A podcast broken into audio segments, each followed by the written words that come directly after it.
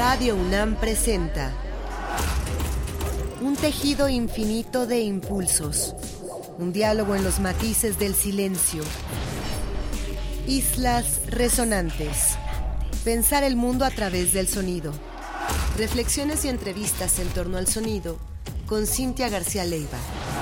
Islas resonantes.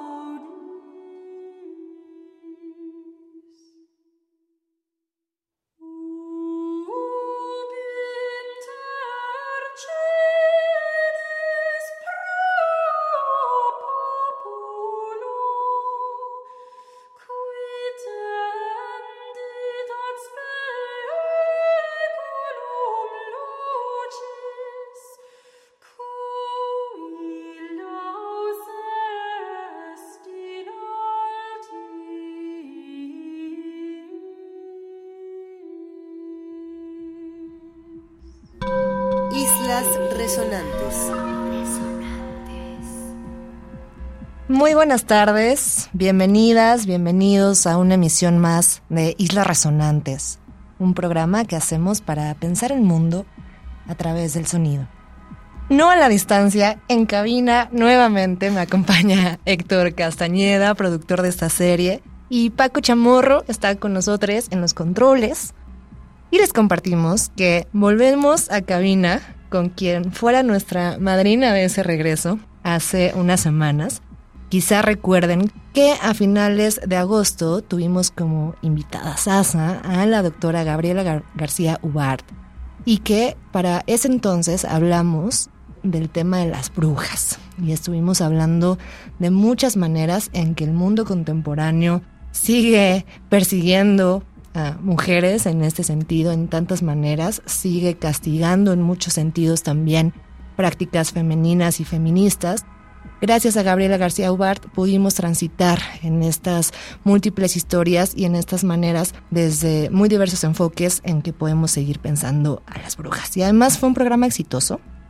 Y es por eso, por todo esto, que decidimos hacer un programa número dos al respecto de las brujas. Gracias Gabriela por tu tiempo nuevamente. Es un placer porque además, ya les decía, esta ritualidad de la cabina y de estar aquí en Radio UNAM con Gabriela ya cobra un sentido ahí muy especial. Bienvenida nuevamente. Muchas gracias. Es un placer estar aquí y nos quedamos picadas. O sea, tenemos más música de brujas, tenemos más tema, ¿no? Más cosas que decir sobre el tema. Eh, entonces, bueno, había que regresar. Muchas gracias por dejarme regresar y por invitarme de nuevo. Y esto nos va a permitir además vincular ciertos temas que revisamos en el programa anterior y los que vamos a ver hoy, porque ya decíamos, faltaron muchas cosas por decir. Escuchamos a cargo de la voz maravillosa de Grace Davidson una composición de esta figura de la Edad Media tan recuperada hoy en las últimas décadas. Hablamos de Hildegarda von Bingen, esta mística, científica, filósofa, escritora, compositora y tantos tantas categorías más en las que se le ha pensado, eh, alemana. Se ha hablado mucho de las visiones de Hildegard von Bingen, además de su gran talento como música, y es un poco el pretexto por el que abrimos con esta compositora y pensadora maravillosa de la Edad Media, y porque además eh, Gabriela nos contaba la vez pasada que estas brujas y estas persecuciones de brujas no vienen de la Edad Media. Bueno, antes, antes de volver esto de la Edad Media, sí, nada más eh, sobre Hildegarda me gustaría señalar que, eh, bueno, uno es de las pocas compositoras y compositores, sobre todo de esa época, que hacía la música y la letra, ella, ¿no? Una gran escritora, una gran poetisa, y entonces es importante señalarlo, ¿no? Por el talento doble, múltiple en ese sentido. Y lo otro que me sorprende de, este, de esta figura y me, y me recuerda, por ejemplo, el caso de Teresa de Ávila, son estas mujeres que en esa época tuvieron un papel muy importante en una de las instituciones, si es que no es la institución más patriarcal de toda nuestra historia, que es la iglesia. Es decir, hacer lo que hacen y lograr lo que hicieron al interior de esta institución, uff, ¿no? O sea, creo que habla precisamente como del poder, de la fuerza de estas mujeres. Y sí, lo que habíamos comentado la vez pasada que estábamos con nuestra eterna lista de música para las brujas eh, y tuvimos que dejar fuera Casi siempre se piensa que la cacería de brujas perteneció o sucedió en esta época oscurantista de la Edad Media. Y no, o sea, lo que es más vergonzoso de todo y lo que es más eh, escandaloso y más sorprendente es que surgió en pleno renacimiento. Estamos en la época de Shakespeare y de Víctor Hugo y de los y de la Ilustración y del nacimiento de la modernidad, ¿no? Y es ahí donde sucede esta eh, masacre, este este feminicidio enorme de esa época que a los historiadores les ha costado tanto trabajo reconocer como tal, ¿no? Ya lo ya lo mencionábamos la vez pasada, muchos de ellos lo veían como un apéndice en la historia y es hasta que se empiezan a hacer relecturas de la historia donde muchas mujeres dicen, hey, ¿no? Ah, hubo personajes antes que, lo fueron señalando, ¿no? Pero eh, es muy reciente ya esta relectura en donde se reivindica de alguna manera y, se acusa ¿no? Este, esta persecución a las mujeres en ese momento. Entonces sí, señalar que no fue en el oscurantismo de la Edad Media, porque es un poco una justificación, ¿no? La otra justificación es, eh, ah, pues fue la iglesia, ¿no? Y es muy interesante lo que dicen eh, Silvia Federici y Mona Cholet, por ejemplo, como en países como Inglaterra sí fue la iglesia la que más persiguió a las brujas, pero en Francia y en España, por ejemplo, como la iglesia supuestamente no mataba, en realidad casi todos fueron juicios eh, civiles. Es muy fácil, como que es muy fácil decir, ah, fue la iglesia y fue el oscurantismo. No. Nos, nos vamos a ir a un, a un segundo bloque musical y vamos a hablar también con Gabriela García Ubart de las muchas implicaciones que tuvo y tiene pensar en cacería de brujas, el por qué y qué implicó eso, no solo en su momento, sino también qué consecuencias ha tenido en la manera en que entendemos nuestra sociedad hoy. Y antes de pasar a esa segunda parte de la conversación, ¿qué vamos a escuchar ahora? Tú traes una cosa aquí interesante. Sí, vamos a escuchar una canción de Juliette Greco que se llama Deshabille-moi, que la traducción sería Desvísteme. Y si quieren la escuchamos y ahorita les cuento un poco más qué dice la canción y por qué eh, creo que había que, que traerla y ponerla el día de hoy. Buenísimo, vamos a escuchar esto que nos tiene preparada ahí la doctora Gabriela García Ubart, hoy invitada en Islas Resonantes, haciendo la segunda emisión del tema Brujas. No se vayan, están aquí en Radio UNAM.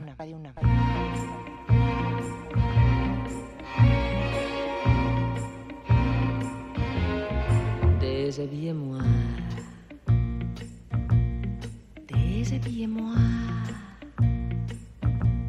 Oui, mais pas tout de suite.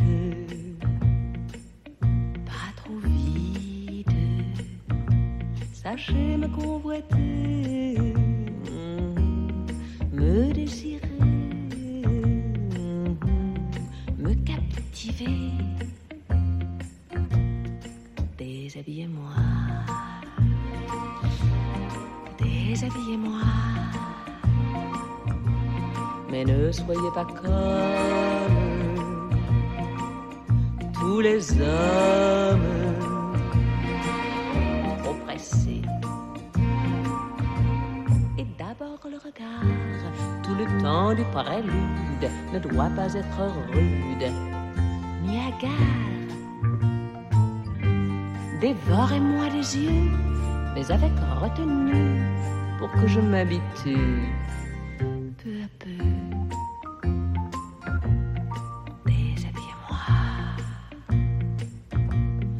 Déshabillez-moi. Oui, mais pas tout de suite,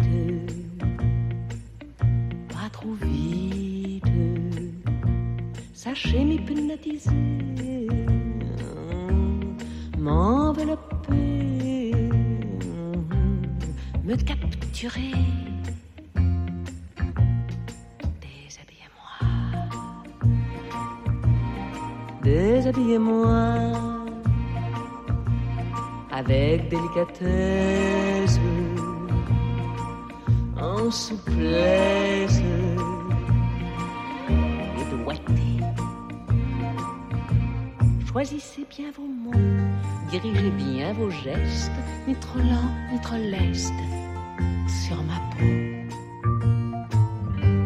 Voilà, ça y est, je suis frémissante et offerte de votre main experte. Allez-y.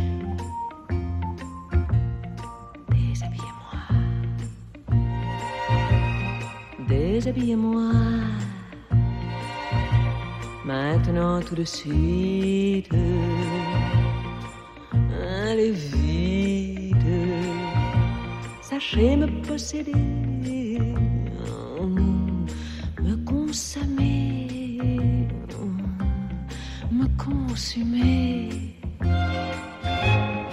Déshabillez-moi. Déshabillez-moi. Conduisez-vous en homme, soyez l'homme, agissez, déshabillez-moi, déshabillez-moi, et vous? Déshabillez-vous. Islas Resonantes. Bueno, esta, esta canción, en realidad, lo, lo que a mí me gusta mucho de, bueno, Juliette Greco es una eh, gran cantante, un, un ícono de la música y del cine francés, pero sobre todo de la música, que nació por ahí de los años 20, veintitantos. Tiene una historia interesantísima que no les puedo resumir en este, en este momento, pero fue una mujer que vivió su sexualidad de manera muy libre, vivió toda su vida de manera muy libre con mucha fortaleza, fue una gran activista, eh, fue detenida, por ejemplo, por ser parte junto con su madre y su hermana de la resistencia durante la Segunda Guerra Mundial, ¿no? La invasión cuando ya eh, Alemania había invadido Francia, pero es una mujer que escribe sobre muchos temas que incomodan, sobre la persecución, por ejemplo, o el racismo, escribe mucho sobre toda la gente marginal en general, se mete mucho en política, entonces es censurada constantemente por sus temas políticos y por sus temas sexuales. Entonces esta que si ustedes ven la letra no es que sea explícita porque no tiene nada de explícito y a mí lo que me gusta mucho de esta canción es que ella va diciendo, ¿no? Desvísteme, pero, y entonces una mujer con, con agencia sexual y diciéndole al hombre lo que tiene que hacer, le dice, Des, desvísteme, pero no lo hagas como lo hacen todos los hombres porque lo hacen fatal, ¿no? Hazlo despacito, hazlo. Y entonces le va dando instrucciones de cómo irla desvistiendo y de cómo acercarle, de cómo mirarla, de cómo tocarla. Su voz es de una sensualidad brutal. Ojalá puedan ver el video porque eh, en Francia existe un archivo que se llama INA, que es donde tienen todos los archivos de radio y de imagen, y esta canción viene de ahí, es, es hermosísimo verla cantar. ¿no? Porque además como era actriz, cómo se mueve, la sensualidad con la que canta. Entonces, a mí me parece uno de los temas que quería traer porque como mencionamos en el episodio pasado, una de las principales razones por las que persiguieron a muchas brujas y las mataron, a muchas mujeres, las acusaron de brujería y las mataron, fue porque vivían su, su sexualidad libremente, ¿no? Porque se expresaban libremente.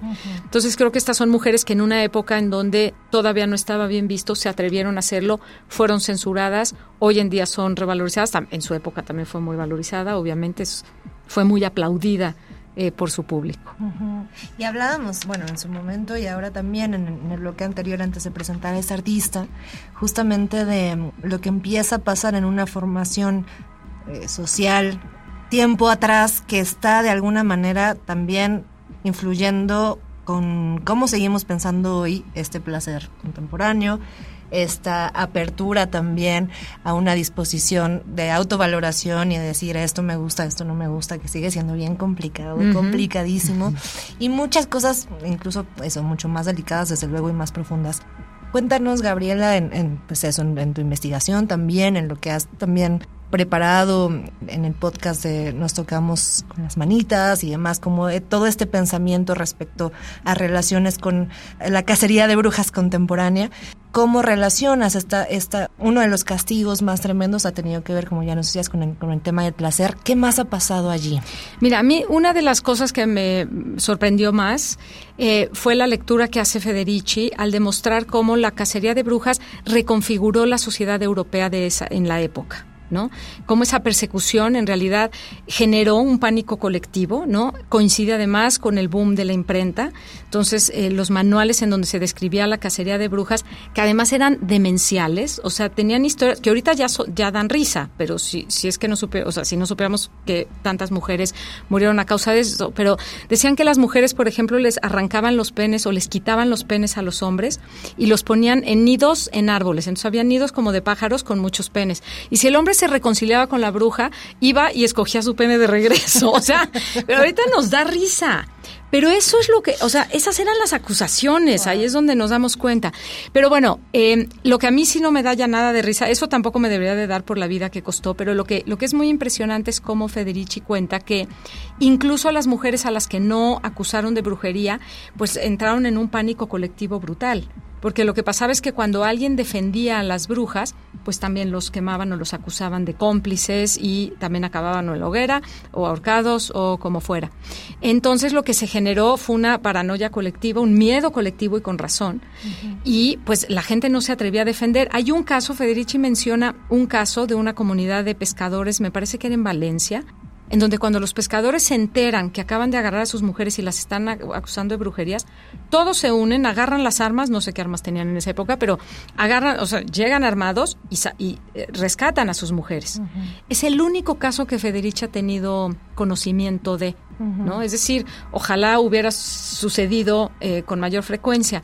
Obviamente también quemaron y, acusaron a hombres de brujería, pero eh, era el 80 o 85% mujeres, ¿no? Entonces se generó tal pánico que parte de lo que dice Federici es que la actitud que nosotros las mujeres seguimos teniendo en la sociedad hoy en día se gestó ahí y que se generó una alienación entre hombres y mujeres psicológica que todavía no terminamos de resolver.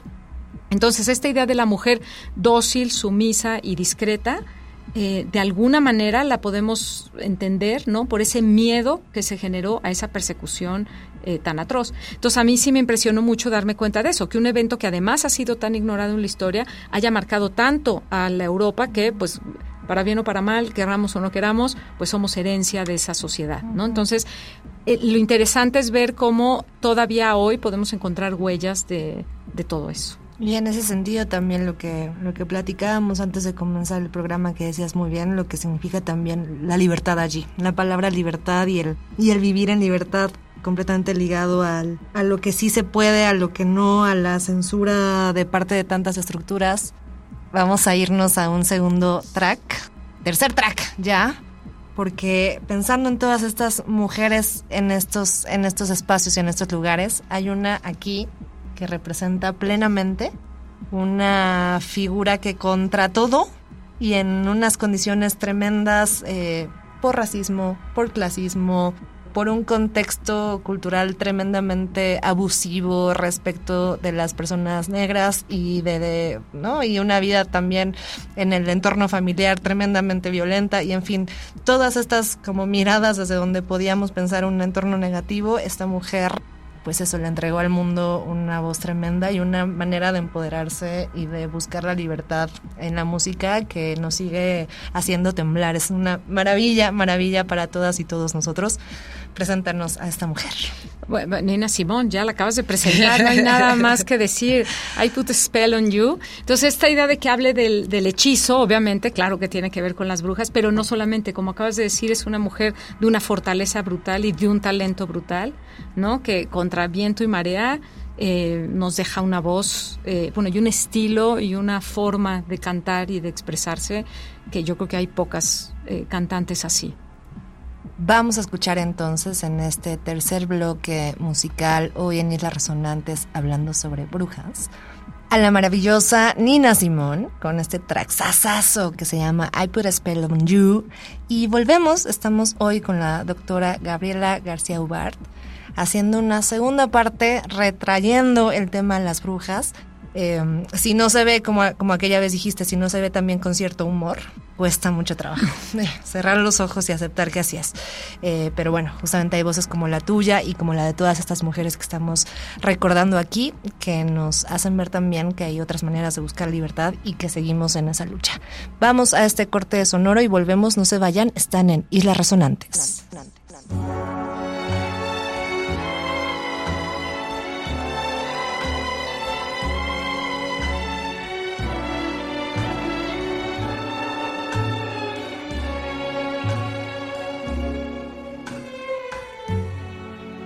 Put a spell on you.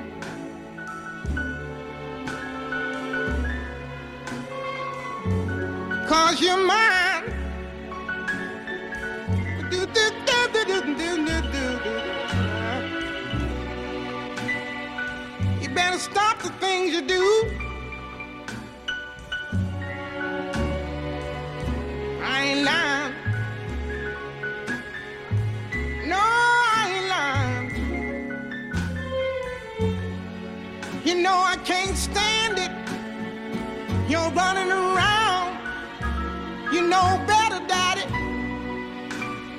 Can't stand it cause you put me down.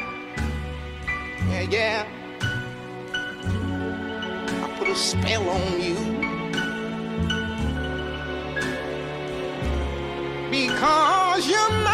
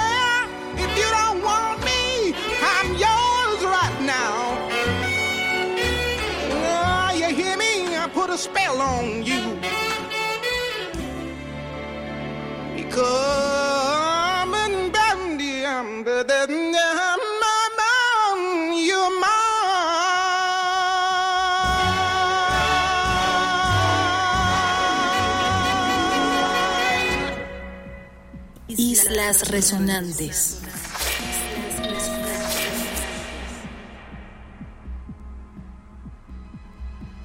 Estamos volviendo a escuchar a esta maravillosa artista Nina Simón, cantante, eh, maestra en muchos sentidos para tantas generaciones. Escuchamos el track I Put a Spell on You y aprovechamos también para recomendarles eh, a quienes estén interesadas, interesados en conocer más de la vida de esta maravillosa cantante eh, que pueden buscar esta serie dedicada a su obra y vida en Netflix de fácil acceso que se llama What Happened, Miss Simone. Así que por ahí está. Y bueno, otra de estas figuras que hemos recordado esta tarde. Hemos hablado mucho de eso, de las, de las persecuciones y de las cacerías y de estas restricciones tremendas en distintas épocas. eh, pero también hablamos de estas fracturas donde figuras enormes encuentran poder, valentía, eh, fuerza, fuerza colectiva, eh, solidaridad. Y desde allí, en esas fracturas, encontramos iluminación o estas visiones también, volviendo a ocupar esa palabra, desde dónde poder seguir. Decíamos que eso también es súper importante y estas mujeres nos lo recuerdan. Y nos, nos decías tú, eh, querida Gabriela, detrás antes de, de, regresar al aire, que hubo una colaboración con estas dos artistas que acabamos de escuchar hoy. No, no fue una colaboración. Lo que hacen las dos, a mí la canción, una de las canciones que más me gusta de Nina Simone es la, la interpretación que hace de una canción de Jacques Brel que se llama Ne me quitte pas, okay. no me dejes. Uh -huh.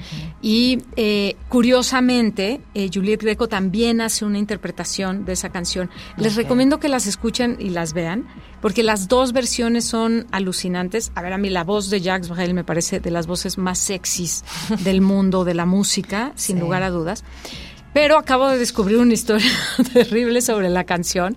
Y entonces ya no sé si quería contárselas porque siento que le voy a arruinar a todo el mundo una canción magnífica. Cuéntela. No, queremos. Eh, en realidad, Jacques Brel escribe esa canción porque su amante se embaraza y quiere que reconozca al hijo y Jacques Brel le dice que no así típico machín patriarcal uh -huh. asqueroso, le dice que no y entonces pues ella lo deja. Uh -huh. Ya no me acuerdo si acaba abortando o no acaba abortando, me parece que acaba abortando, pero eh, y él escribe esta canción desgarradora pidiéndole no me dejes, o sea, después de la que le hizo. Entonces es horrible porque yo siento que ya nunca más lamento si les arruiné Cancelado, funado. Pero la canción en voz de les invito a que escuchen porque además Nina Simón la canta en francés y tiene un francés pésimo, pésimo. es como es como de Amanda Galás que la recordamos la vez pasada, sí. de Amanda Galás cantando en francés y en español.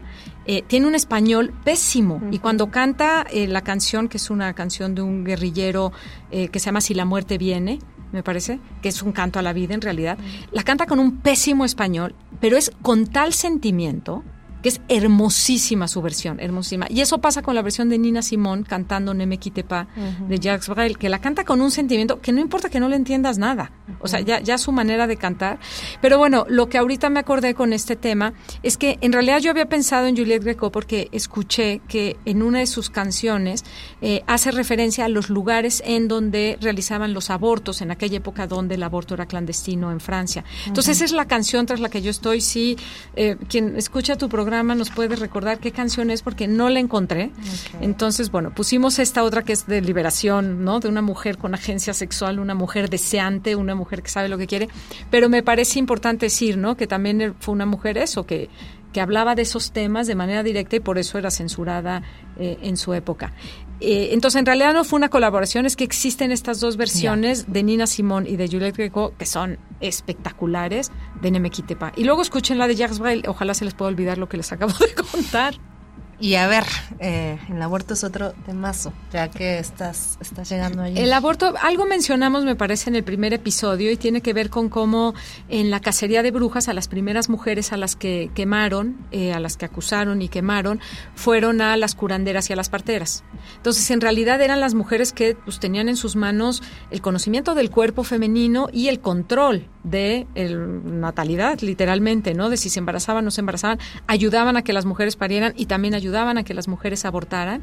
Entonces, eh, esa fue también una de las razones por las que fueron las primeras perseguidas cómo arrebatarles el conocimiento a las mujeres eh, de esa manera, ¿no? Eliminándolas, deshaciéndose de ellas, eh, su- eh, coincide con el surgimiento de la medicina moderna. A partir de entonces la ginecología pasa a manos masculinas, ¿no? Y todo ese conocimiento del cuerpo femenino pasa a manos masculinas. Ahí es donde les invito a que escuchen el podcast de eh, Nos tocamos con las manitas, donde contamos toda la historia del clítoris, para ver qué pasa con el clítoris en esas manos masculinas a través de la historia, precisamente, ¿no?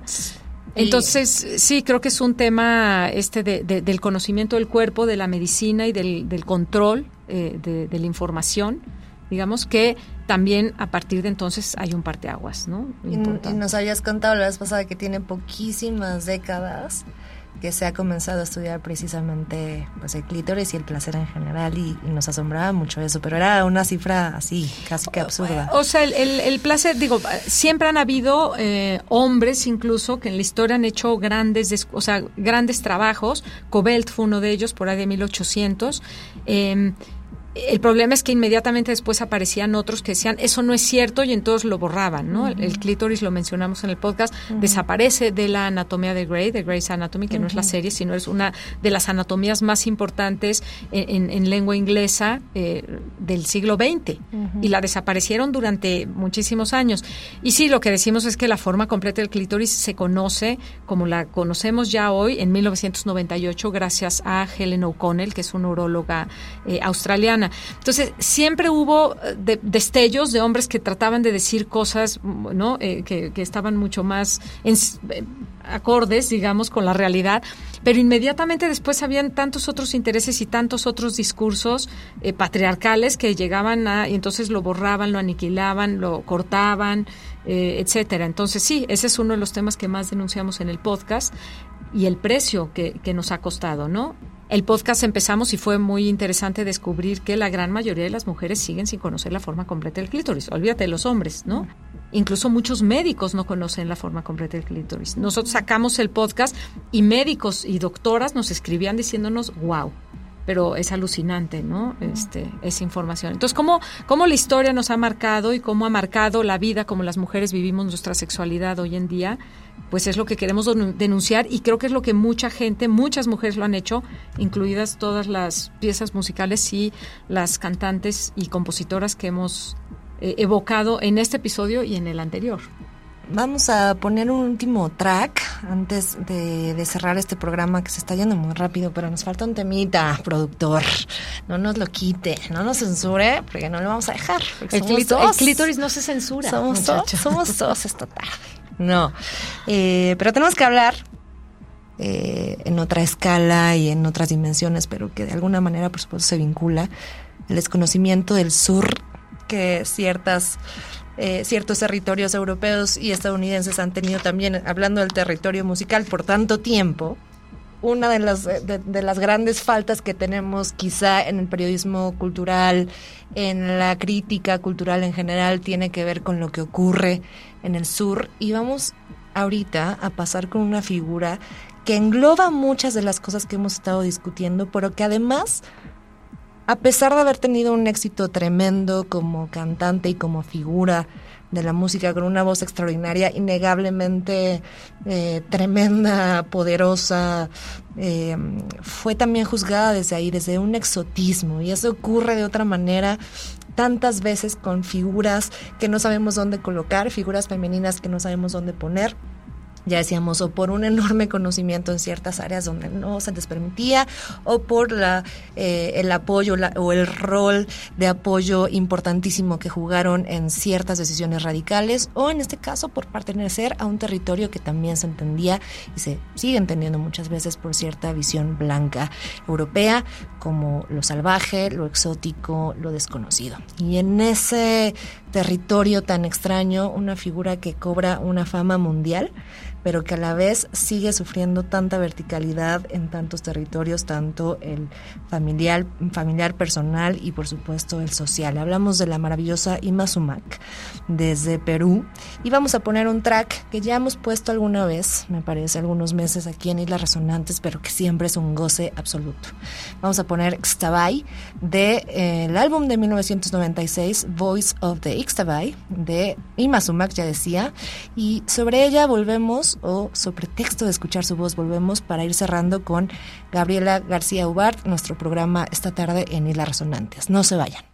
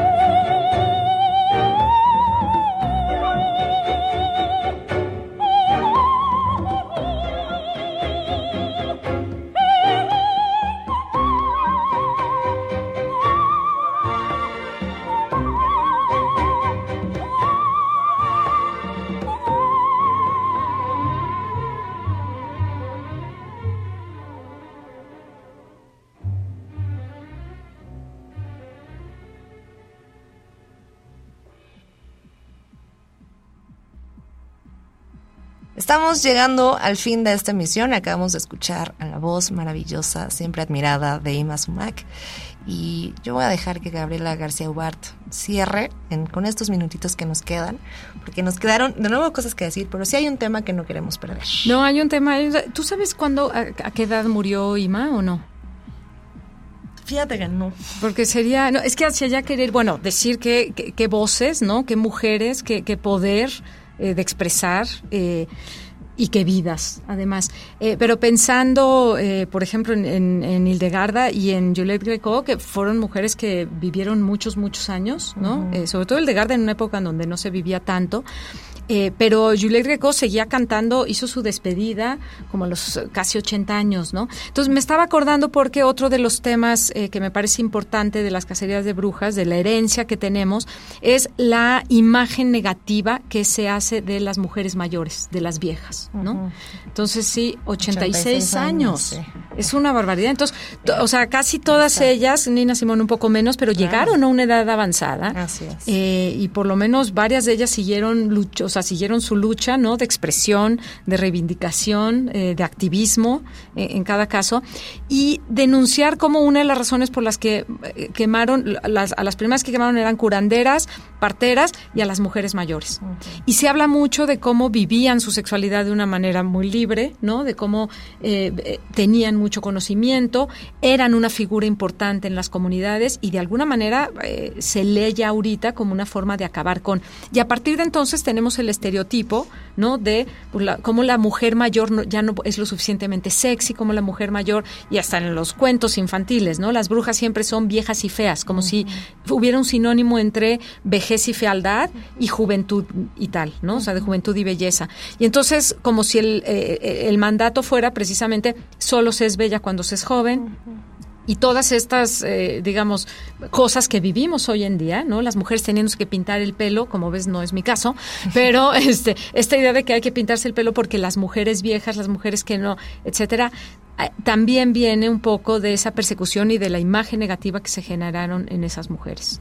Y bueno, si pensamos hoy en cómo se están teniendo, o sea, qué significa hoy pensar en juventud, si escuchamos ciertas conversaciones por ahí en redes sociales y lo que implica, por ejemplo, que una persona de 21 años se piense vieja ya, eh, 25 años, y cómo esta velocidad del mundo donde donde estas, estas eh, formas de organizarnos socialmente que ya nos contaba siguen funcionando hoy, pero a la vez atravesadas por una vida algorítmica que nos acelera más, nos está dejando sin espacio para considerar la vitalidad más allá de los primeros años de vida. Es brutal. Sí. y, y este tema siento que también merecería un programa entero hablar de lo que significa el edadismo en muchos sentidos y sobre todo para las mujeres que es tremendamente injusto, injustísimo. Pero bueno, tenemos que cerrar hoy Islas Resonantes. Cerramos. Gracias, Gabriela, se nos fue de nuez. No, gracias por invitarme otra vez. es, es un placer escucharte y oh, me, me- me causa esto, entre indignación y también me produce mucha energía, me nada, son muchas, son muchas cosas las que pasan cuando hablamos de estos temas, pero fundamental que los podamos seguir tocando y que además podamos escuchar música que nos vincula de muchas maneras. La música y que nos da tanta energía, ¿no? Y estas mujeres que tanto han hecho, qué barbaridad. Un aplauso para ellas. Eso, maravillosas mujeres que escuchamos hoy. Y si quieren escuchar el pasado, el programa pasado, ahí pueden buscarlo en el podcast de Islas Resonantes, que está en la página de Radio UNAM. Muchas gracias a Paco Chamorro en los controles, allí saludándonos. eh, a Héctor Castañeda, productor de Islas Resonantes. Gracias, Héctor, por todo. Gracias a nuestra invitada maravillosa que nuevamente, eh, eso, nos regaló un, un poco de su tiempo para hablar de este tema. Y gracias a ustedes por su escucha. Nosotros nos despedimos y nos escuchamos en una próxima emisión de Islas Resonantes. Mi nombre es Cintia García Leiva. Se quedan ustedes en Radio UNAM, Experiencia Sonora.